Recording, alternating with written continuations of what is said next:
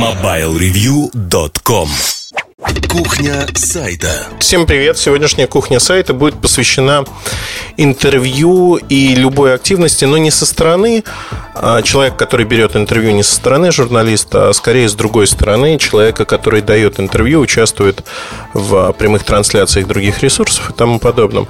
Как мне кажется, это две стороны одной медали, и очень интересно. Вообще интересно во многих аспектах, о них и поговорим. Первый основной аспект, о котором я хотел бы сказать, а, ну, приведу сначала историю. А, была трансляция Apple Insider, в которой я участвовал по поводу запуска, да не помню чего. Это не так уж важно. Ребята меня позвали в гости, я с удовольствием пришел и участвовал наряду с другими ведущими, как постоянными, так и приглашенными. То есть мы говорили о том, что происходит на рынке, как происходит и так далее. И, а, на мой взгляд, все получилось очень удачно, все получилось хорошо. И я прочитал в э, Твиттере у кого-то э, следующее сообщение, причем в Твиттере у кого-то из журналистов. Я не понимаю Муртазина, как он может ходить на конкурирующий ресурс, вести там трансляцию и не провести трансляцию у себя. При этом это было не самое основное событие. Естественно, этот журналист вел эту трансляцию у себя. Знаете, мне кажется, э, вот тут есть такая лукавость, лукавость, которая заключается в том, что мартышку научили делать какие-то трюки, она теперь пытается эти трюки, не думая, применить везде. А вдруг что-то получится? Я ни в коем случае не хочу никого обидеть, но это действительно мартышкин труд подходить к э, информации очень однобоко. Потому что э, сегодня это основная проблема, о ней я говорил много раз. Сегодня большинство журналистов не являются самостоятельными единицами. То есть, ну вот давайте э, возьмем журналиста Муртазина и сравним его, я не знаю, с каким-нибудь другим журналистом.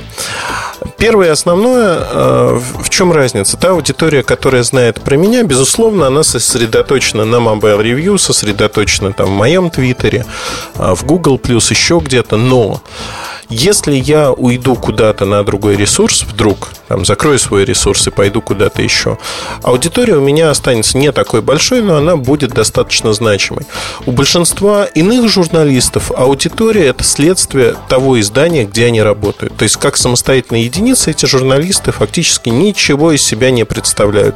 Знаете, меняем журналиста, и получается, что, в общем-то, у журналиста нет своей аудитории, что можно взять просто человека, сменить его, и ничего не изменится для издания. А вот для человека изменится, потому что неожиданно его прекратят приглася... Э, приглашать э, в разные места, и неожиданно окажется, что, в общем-то, без издания он никто. Большинство журналистов сегодня живет именно вот в такой среде, и они это прекрасно понимают в какой-то мере. Э, как мне кажется, это неправильно. Неправильно, потому что нужна и должна быть у каждого журналиста некая своя аудитория. Ну вот возьмем Сашу Плющева в качестве хорошего примера. Саша делает все очень правильно, у него есть своя аудитория, которая не завязана на а, Эхо Москвы, на РИА Новости, где он работал. Собственно говоря, это его аудитория, которая а, придет туда, где он будет работать и будет потреблять тот контент, который он создает, потому что есть некий уровень доверия к тому, что он делает. Это первый момент.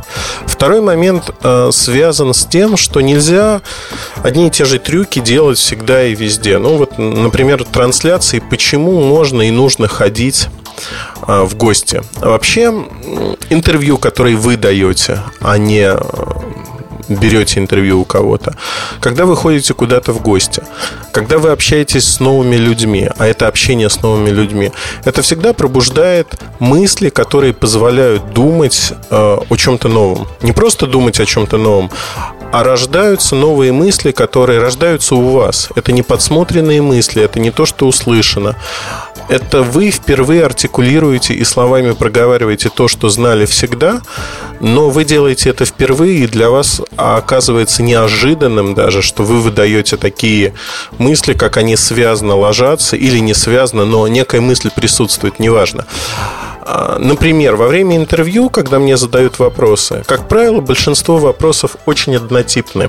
То есть вопросы не изобилуют уникальностью, они однотипно спрашивают одно и то же, и, в общем-то, вы уже по накатанной отвечаете. Но иногда вопросы лежат немножко в иной плоскости, причем вопросы могут быть наивными, даже подчас глупыми, особенно если человек далек от техники, от технологий. Но сама постановка вот такого вопроса, она пробуждает вас ответы, которые вы сами для себя бы не сформулировали никогда, просто в силу того, что вы думаете по-другому. Это огромное подспорье в вашей работе как журналиста. Почему? Да потому что Э, рождается огромное число мыслей, которые в действительности очень полезны. Э, приведу простой пример. Э, например, простой пример, например, тавтология, она бывает такой тавтологии, масло масляное. Если говорить об одном из недавних интервью, вот это Ай Красноярск, по-моему, был. Постучались просто некие молодые ребята-школьники и сказали, а вот мы хотим сделать э, подкаст с вами. Я никогда стараюсь не отказывать э, другим людям по нескольким причинам в этом. Не для того, чтобы поднять собственную популярность, мне кажется, мне ее поднимать уже давно не нужно никуда, да и никогда не стремился. Ну вот я тут не лукавлю вообще никак. Многие думают, что это лукавство, но действительно к публичности и популярности я никогда не стремился. Я считаю, это излишне и накладывает определенные ограничения на то, что вы делаете. Это первый момент. Второй момент связан с тем, что если говорить о наличии, ну вот мой приход в этот подкаст, мы обсуждали разные темы э, до эфира и после эфира. Честно признаюсь, что я очень хотел спать, потому что я был во Владивостоке, у меня было там чуть ли не 5 утра, но вот час небольшим мы проговорили, и я поймал себя на мысли, что э, ребята там, в общем-то, обсуждали некого человека, с которым, по их мнению, у меня конфликт, они, я не знаю, стремились они мне понравиться или они просто действительно так думают. Они как бы ругали этого человека, давали ему некие клички, еще что-то. И мне это напомнило другой подкаст, в котором я был, Бизнес.нет, по-моему, называется, за неделю до этого. А, там про меня некие клички всплыли, и, в общем, финальный подкаст это не вошло. Человек а, решил, что это нехорошо, и убрал это. Хотя я, честно говоря, ждал и хотел бы, чтобы это вошло, потому что мой ответ, который я дал, он был показательным. Как мне кажется, когда, знаете, это как в школе, когда вы с кем-то деретесь, проигрываете, начинаете придумывать про себя или вслух обидные клички для человека, пытаетесь, вам кажется, что вы пытаетесь его унизить. Э, я помню Истомин, фамилия мальчика. Ну, вот мы подрались с ним. Подрались абсолютно честно. И, в общем-то, я проиграл ему. Причем было две драки, во второй я потом выиграл. Но не суть важно, да. В детство э, какой там проигрыш или выигрыш. Э, ну, наваляли друг другу тумаков. Он на год старше был меня. Так вот, э, после того, как первый раз я проиграл, назовем это так, я все пытался ему придумать какую-то обидную кличку, и при этом надо дать должное, наверное, здравости моего мышления тогда. Я не пытался сделать ее публично доступной. То есть я не говорил другим ребятам там то, что я придумал какие-то клички. Скорее всего, они абсолютно бы не прижились, потому что они шли от некой обиды, от проигрыша. И просто когда второй раз я уже подрался с ним и победил, мы на этой ничье, собственно говоря, и остановились. То есть каждый чувствовал себя в своем праве и не испытывал к другому ну, вот, никаких негативных чувств. То есть это все-таки это детские драки, э, старшие классы школы, и нельзя сказать, что это вот что-то этакое что влияет на всю оставшуюся жизнь. Хотя у кого-то, кто в себе это держит, наверное, злость, вот, которая копится, выливается, и вы начинаете думать вот плохо про этого человека. У меня была встреча такая ремарка, наверное, в сторону. У меня была встреча с... Я с другом, лет 10 после школы прошло. И мы встретили а, мальчика из нашей школы, он был на год или на два младше, причем искренне встретили, обрадовались. А он как-то отреагировал а, ошеломленно, знаете, вот такой в растерянности. Мой друг его шпынял в школе. Это было, это присутствовало. И, в общем-то, мы не защищали этого маленького ребенка, ну, относительно маленького, на два года младше нас, но там и не переходило через грань. Так вот, этот э, ребенок, он затаил вот на эти многие годы, у него зафиксировалось э, тот негатив, там, может быть, он тоже придумывал какие-то клички или что-то подобное. Это у него зафиксировалось и осталось. Представляете, да, что человек 10 лет жил с этим грузом. когда мы встретились, он потом говорит, слушай, ну я вот не ожидал, честно говоря, что через 10 лет мы встретимся. А знаете, те, кто учился в одной школе, э, в соседних классах, ну, это все равно так или иначе более родные люди, чем те, кого в последующем мы встречаем в жизни. То есть есть некий налет. Опять-таки, ну, с оговорками, но тем не менее, это более родные люди. И поэтому вот эти все школьные драки, разборки, это все уходит на второй план. Мне очень часто в этом не верят, но это действительно так. Не верят, как правило, молодые люди, кому там 20, меньше лет, там, сыновья и дочери моих друзей, которым вот сейчас в среднем там от 15 до 20, но происходит в жизни именно вот так. И эти чувства уходят на второй план. Так вот, в этом подкасте э, Бизнеснет я и сказал о том, что не нужно оскорблять и человек, который оскорбляет, который придумывает всякие названия, он, как правило, слаб. Более того, этот человек анонимен, он боится сказать это открыто под своим именем в большинстве случаев. И вот эта анонимность, эта слабость, она сквозит везде и всегда. Это слабые люди, я им сочувствую, искренне сочувствую, потому что они выбрали в своей жизни. Они живут не своей жизнью, то есть они завидуют другому человеку, придумывают вот такие вещи. Они уже де-факто проиграли, и свой проигрыш они демонстрируют всему миру посредством того, что они придумывают и как они придумывают. Это первый момент. Второй момент, который мне кажется интересным, э, вот во втором подкасте, когда начали мы э, разговаривать, возникли вот такие уничижительные названия там, человека, к которому я отношусь абсолютно нейтрально, ну, назовем так, нейтрально он не безразличен. То есть вот совсем безразличен, и безразлично, что он делает, как он делает. И э, там стали всплывать какие-то слова и прочие вещи. Я понял, что я не хочу участвовать в этой игре. Ну, не то, что не хочу участвовать, а просто я считаю это неправильным, потому что, ну, если меня человек не заботит, то зачем его обсуждать? То есть можно обсуждать какие-то вещи, связанные с его жизнедеятельностью в профессиональном плане, то, что он делает, то, что у него получается или не получается в качестве примера и иллюстрации. Да, это возможно. Ну, просто говорить, что вот он плох потому что, мне кажется, это неправильно, некрасиво и вообще недостойно. Ну, вот это так трендеж а, за спиной, ну, зачем? Безусловно, я могу сказать это все то же самое в лицо, но я предпочитаю этого не делать по многим причинам. Это первое, с чем можно столкнуться, наверное, вот в таких интервью это вопросы абсолютно не острые, потому что ну, вопросы ни о чем, если честно. Вопросы взаимоотношений людей, они могут быть интересными, если они поставлены в какой-то контекст. Но, а, в общем-то, интервью которые я даю, я даю не по этой причине. Мне не интересно там кого-то полить грязью или сказать вот такой-то человек плохо, такой-то человек хорош. Абсолютно нет. Скорее даже мне интересно э, другое. Мне интересно выслушать вопросы, и вопросы не всегда привычные.